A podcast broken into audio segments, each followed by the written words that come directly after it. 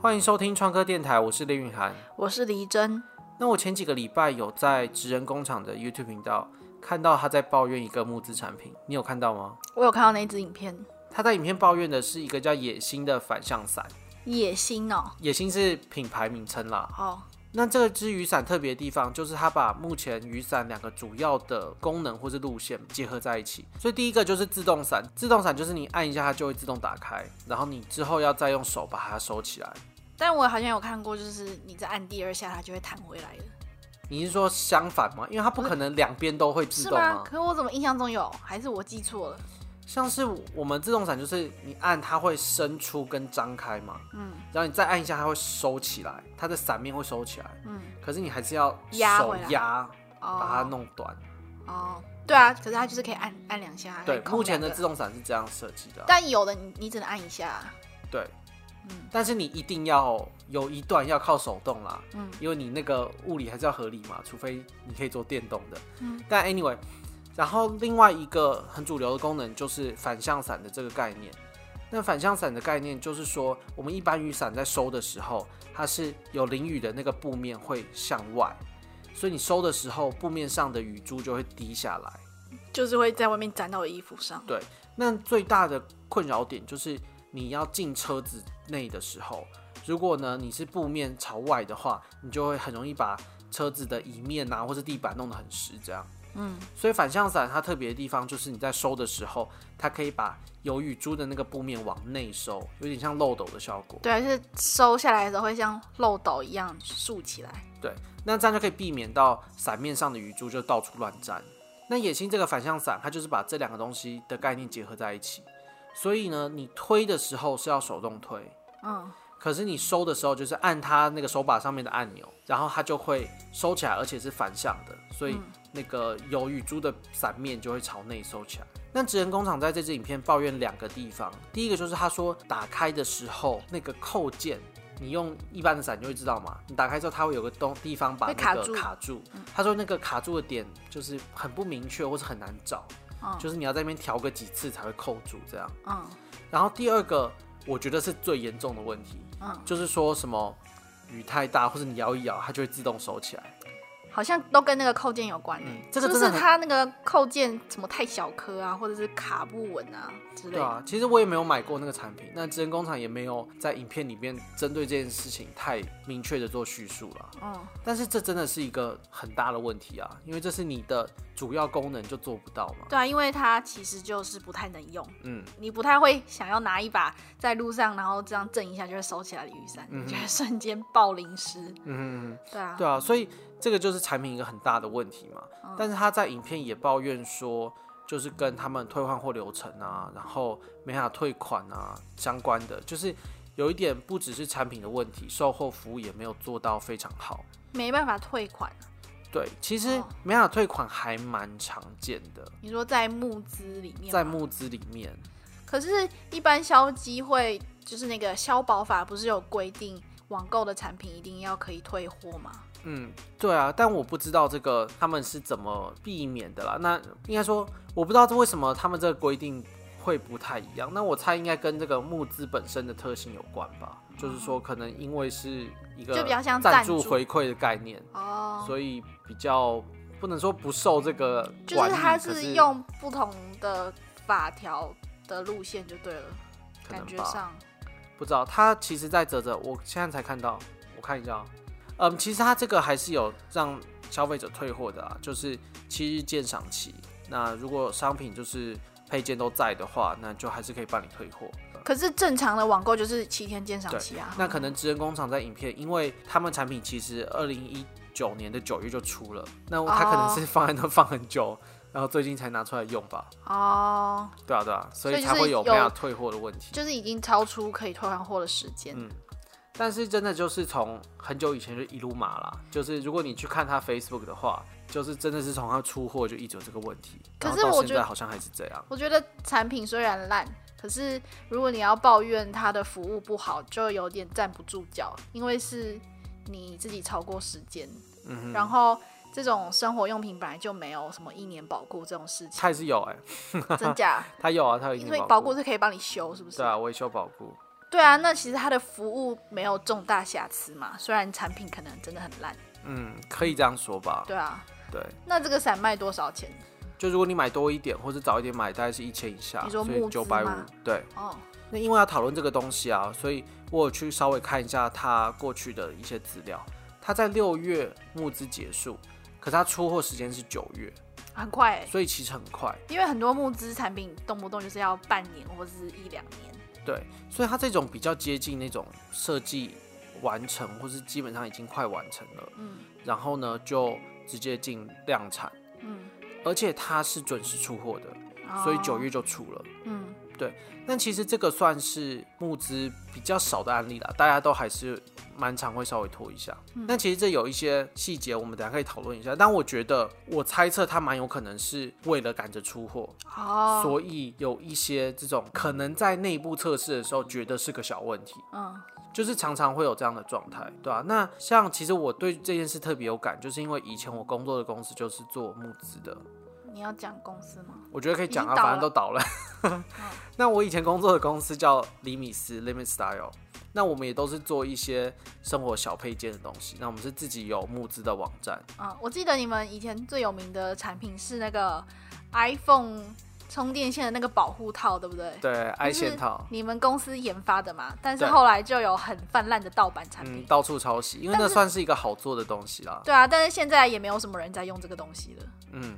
对，其实好像就是一个风潮过。对，好，反正那时候我们就也有碰过，就是各种募资会碰到的问题，我们都碰过。嗯，所以像他这一次讲的是那种你准时出货是或是出货晚，然后发现产品有瑕疵这种，那这种其实我觉得都是看售后服务，售后服务如果做得好，嗯。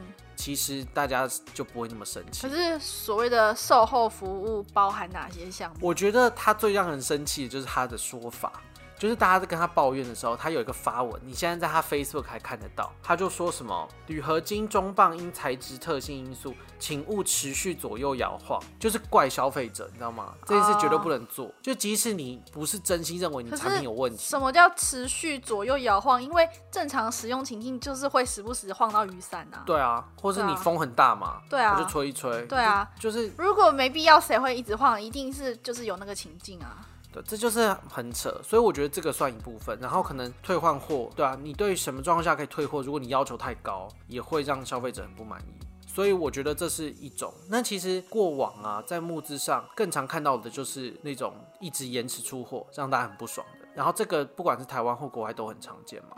那我们以前也很常碰到，就是拖个半年一年是常态。嗯，对。所以其实。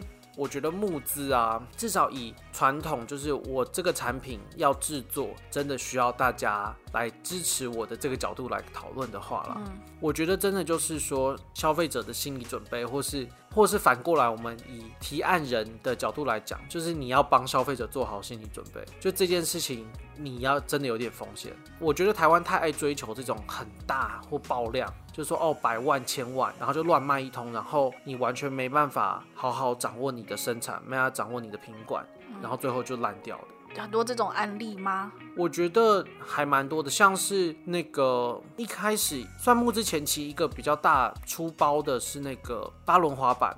嗯，八轮滑板那个产品没有问题，可是他们公司做的第二个产品是一个包包，然后那个包包也是好像是背带出问题吧，反正就是背带有一个地方就很容易坏，然后好像也是品管的问题，他们选材料的问题。那他们售后服务好吗？他们那时候好像就是整批换掉，就是全部都可以换。对，哦，就是所以没有造成很大的问题，但那时候但是他们公司亏损有太多吗？我不知道哎、欸，我没有 follow 到那么细。嗯，所以我觉得这真的是。两边的问题啦，就是我觉得消费者没有意识到说这个风险那么高这件事情，因为其实你后来就有嘛，你也是发生了几次问题啊，买了几次，你现在也觉得募资产品都不要买比较好。我没有亲身经历，可是你那个啊，眼罩啊，哦对啊，我大概在大概三四年前吧，应该有吧，差不多。三四年前有在泽泽上面买了一个什么助眠眼罩。然后它的功能就是它的眼罩上面有附一个蓝牙耳机，然后可以就是串联手机放一些舒眠的音乐，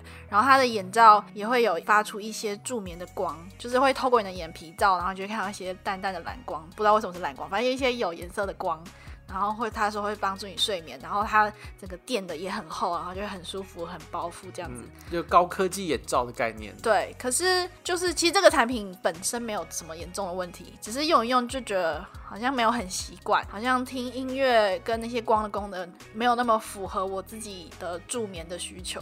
OK，嗯，所以你不觉得那是产品的问题？对，产品本身没有问题，只是我用不习惯而已。但你那时候也有 delay 嘛？对不对有有 delay。对，我记得 delay 了几个月吧，嗯，没有到一两年，但可能可能有个半年吧，嗯，对。但你现在之前有跟我说，你就不会相信或是不会买？我现在不爱募资的东西有几个原因啦。第一个就是太多像这个雨伞这种案例，就是你收到的产品有可能没有很好。那我不知道为什么木质上面的东西价钱都会偏贵，就是可能他们会主打比较特殊的功能，所以定价自然会比较高。但是如果它是一个比较有开创性的产品，其实它更有可能会不怎么好用。嗯，对啊，对我现在的想法是这样。然后第二个原因就是最近有太多记录，就是大家只是用募资来当行销，然后它不是真的在募资，然后观感就很差。对啊，我觉得这真的是以我一个很喜欢募资的人的角度来看，就觉得这真的是看得很心酸。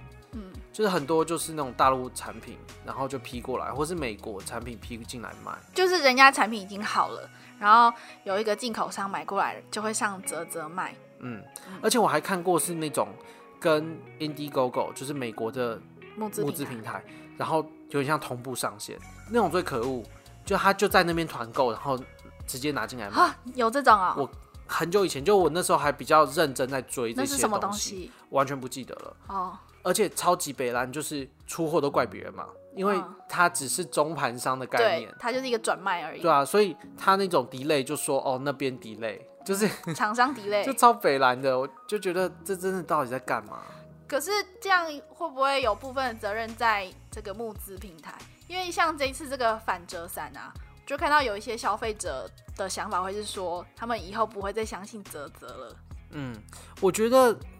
其实以我的角度，我会觉得我不会那么怪罪泽泽啦，但是他们也是这是必要承担的风险。嗯，像以前那个两年前那个泽泽杯，真的是让泽泽就是对啊，完全就是切割未来所有产品，因为那次超级伤啊。那时候泽泽到底为什么要把自己的名字也挂上去？我完全不知道，我完全不敢问。哦，应该真的就是觉得这个有想要分一杯羹吗？哦。我们也好歹也是在泽泽上面做订阅，很怕讲错话。好吧，但是要去评，只是蛮好奇的啊。对啦，对啊，我觉得应该应该有一点啦。可是那一次就是大爆炸嘛。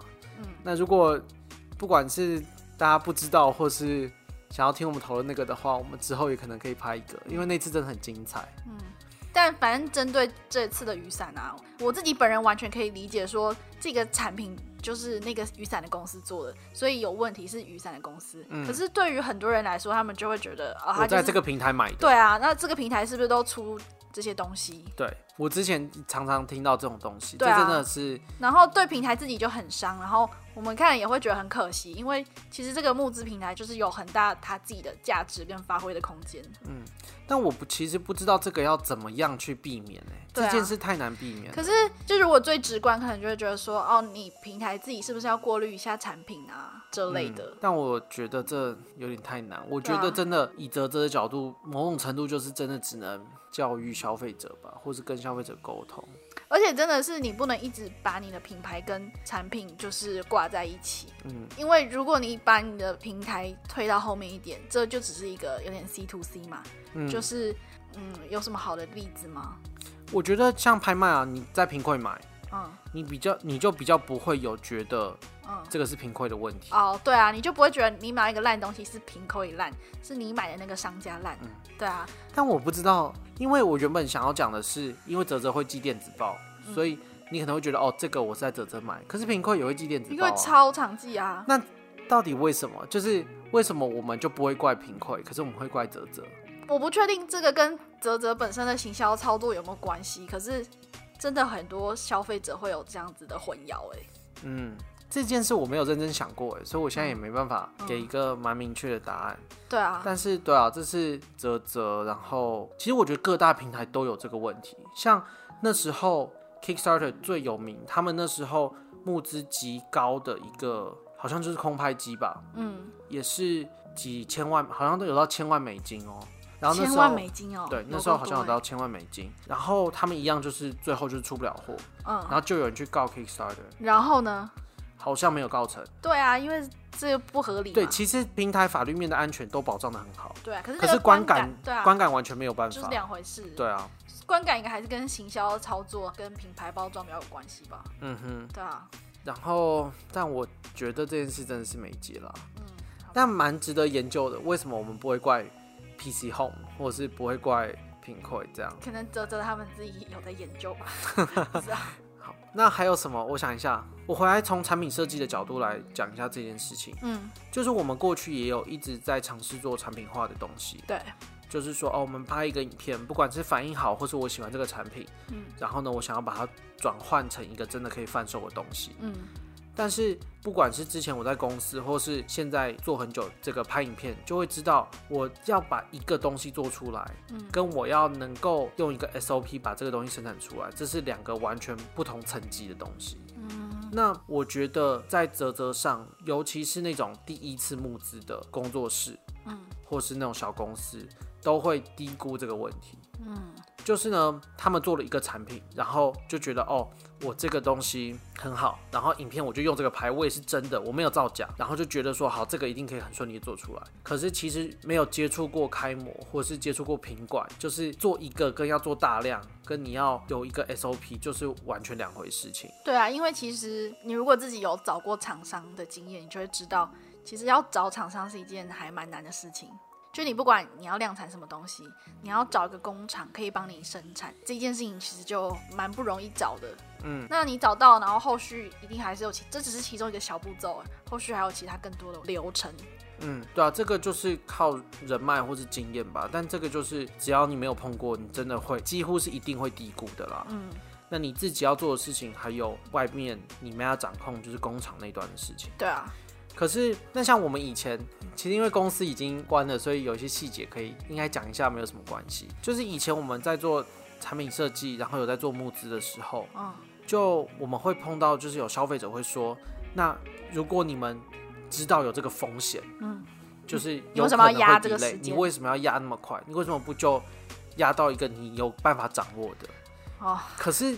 这个真的很难回答，而且说难听一点，但我们有一套就是 SOP 的那种包装好的说法，嗯，但老实话说回来，就是说，因为你就不会买啊，嗯，就是说，假设我保证我三年做得出来，对啊，可是理想我七个月做得出来，对，就是我觉得这个消费者的问题太不经大脑，就是可以这么做，大家当然都想啊，但事情就不是这样运作的啊。嗯，可是啊，消费者就是对啊，反正出钱老大嘛，对啊，他也不需要帮你着想啊，他就是需要想要抱怨什么就抱怨什么东西。嗯，所以我觉得在这个已经有点小小被玩坏的环境啊，不管是过去各家工作室造成的不良印象，或是现在有很多那种已经做出来的产品，嗯，然后来在这边混淆视听，嗯，我觉得现在真的，假设我们哪一天要募资，嗯。我觉得几个重要的事情，我也希望假设不知道为什么有人在募之前会听到这个 podcast，就是真的不要被钱冲昏脑吧。你说不要看到说哦，有人订一千个，然后两千个，然后就想要再什么冲上去变五千个。对，我觉得因为我们在定这个目标的时候，其实你自己都会评估哦，你开模要多少钱，嗯，或是你这个生产你有一个 MOQ，就是最低的生产量，嗯，那你可能要到那个量，嗯，OK，那就真的到那个量就好了。对啊，就是你要设定你最多卖几个，嗯，然后不要超卖，因为我觉得真的会被冲昏头。嗯，你那时候就看到，哇靠，我什么都还没有做，我就一百万、两百万，嗯，然后你就会说，欸，那我可不可以再多一点？嗯，可是。一开始你有掌握的状况下，你真的比较好做，嗯，因为你一万 piece 的品管跟五百 piece 的品管就是不一样，嗯，然后你跟工厂能够沟通的细节也不太一样，嗯，所以我觉得真的就是募资真的当做一个工具，当做一个帮你起步的工具，不要当成一个行销工具，我觉得这样真的比较健康。你真的好好把作品做出来。你再到别的地方再去买。所谓的起步的工具是品牌起步的工具吗？没有，就是你如果因为要开模，或是你需要找一个哦，你是电子零件，你需要找一个工厂，它需要一千 piece 才能帮你开这个电路板，然后帮你焊接。嗯，那你一所以你开始就要拿出五十万、六十万给这个工厂，他才愿意帮你做。嗯所以你需要这个钱，嗯那你就来募资平台拿到这个钱，嗯你就不要再超收了。嗯嗯嗯，对啊，就是你后续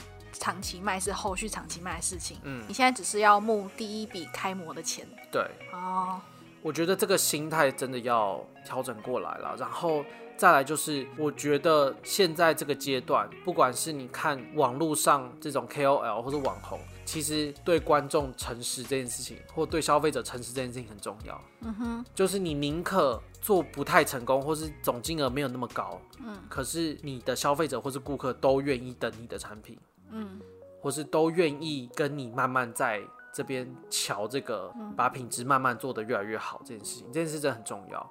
但其实你去看一些，我们以前就很有感觉啦，因为我们以前看得到后台资料，我们现在当然看不到别人的，嗯，但是你就很明显知道前期会购买的人，或是说跟你品牌跟很久的人，这些基本上都不会客诉你，嗯。